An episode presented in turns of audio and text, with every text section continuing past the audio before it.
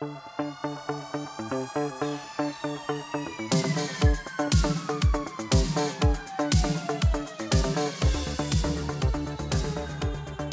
aí pessoal, sejam muito bem-vindos a mais um episódio do podcast do Economista Sincero, você é bem informado ou não.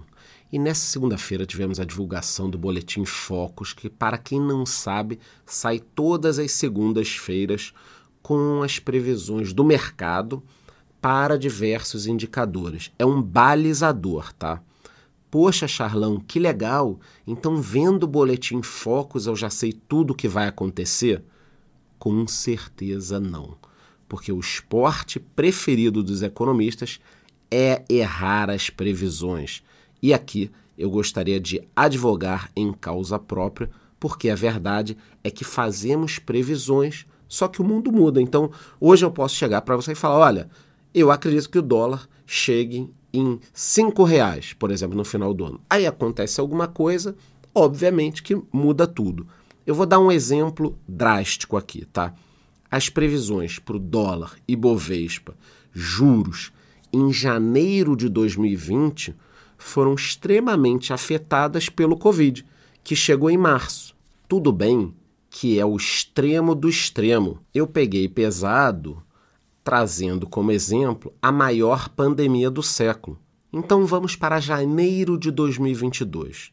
De novo, todas as previsões foram rasgadas, porque em 24 de fevereiro de 2022 a Rússia invadiu a Ucrânia, dando início a uma guerra que ainda está em curso e que levou o barril de petróleo para 120 dólares catapultando a inflação pelo mundo. Então, em 2020 tivemos o Covid, 2022 a guerra entre a Rússia e a Ucrânia. Eu poderia aqui falar nos últimos 15 anos de diversos eventos que modificaram todos os indicadores. Então, se os eventos modificam os indicadores, para que servem as pesquisas? Bom, as pesquisas servem como balizamento para a tomada de decisões, imaginando um cenário constante. E aí você pode ir trabalhando com os dados móveis conforme as atualizações. Por isso que essas pesquisas são feitas todas as segundas, né? elas são divulgadas às segundas-feiras. Então, antes de falar aqui um pouquinho sobre os dados dessa última pesquisa, eu queria te explicar isso. Eu acho que é importante, né? Nós temos as pesquisas, os fatos vão acontecendo, os dados mudam, e aí você vai trabalhando todas as semanas, olhando, é muito importante. Bom, agora vamos voltar aos dados da pesquisa de hoje, até porque temos boas informações. A previsão da taxa Selic para o final de 2023 caiu de 12% para 11,75%, ou seja, o mercado espera um juro menor no final desse ano já tá? Depois desse primeiro corte da Selic, já para 2024, a previsão da Selic caiu de 9,25 para 9% e a situação melhora em 2025, com uma redução de 8,75 para 8,5. Então, a previsão para a taxa Selic em 2025 é de que ela termine o ano em 8,50 mesmo assim, se a gente parar para pensar, ah, vai cair bastante, vai. Mas estamos falando ainda de 2023, 2024, 2025 com uma Selic elevada, então olho no CDI ainda dá para a gente ganhar dinheiro com a renda fixa.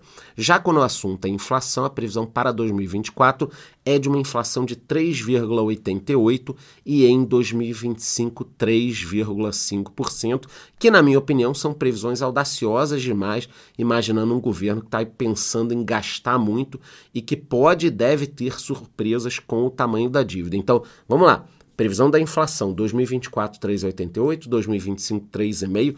Eu não acredito nessa inflação aqui justamente pelo crescimento da dívida, déficit. Vamos ver, tá? Do lado do PIB, temos uma previsão de 2,26% para esse ano e 1,30% de crescimento para o ano que vem.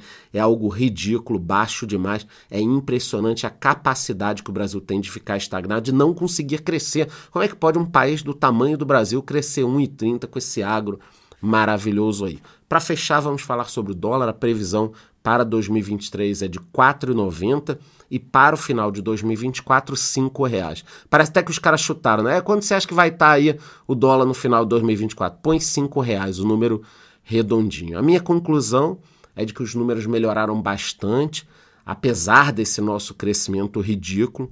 É claro que, assim como no Covid ou na guerra, sempre tem alguma coisa que pode acontecer bagunçando esse tabuleiro, mas qualquer novidade eu volto aqui, por isso que é muito importante que você siga o podcast no Spotify. Vai lá no meu perfil do podcast, clica em seguir e aproveita para dar cinco estrelas. Já que você está na telinha ali, já segue, já dá cinco estrelas, porque qualquer coisa que aconteça, eu serei sempre o primeiro a te trazer a informação aqui. É isso, te vejo no próximo episódio.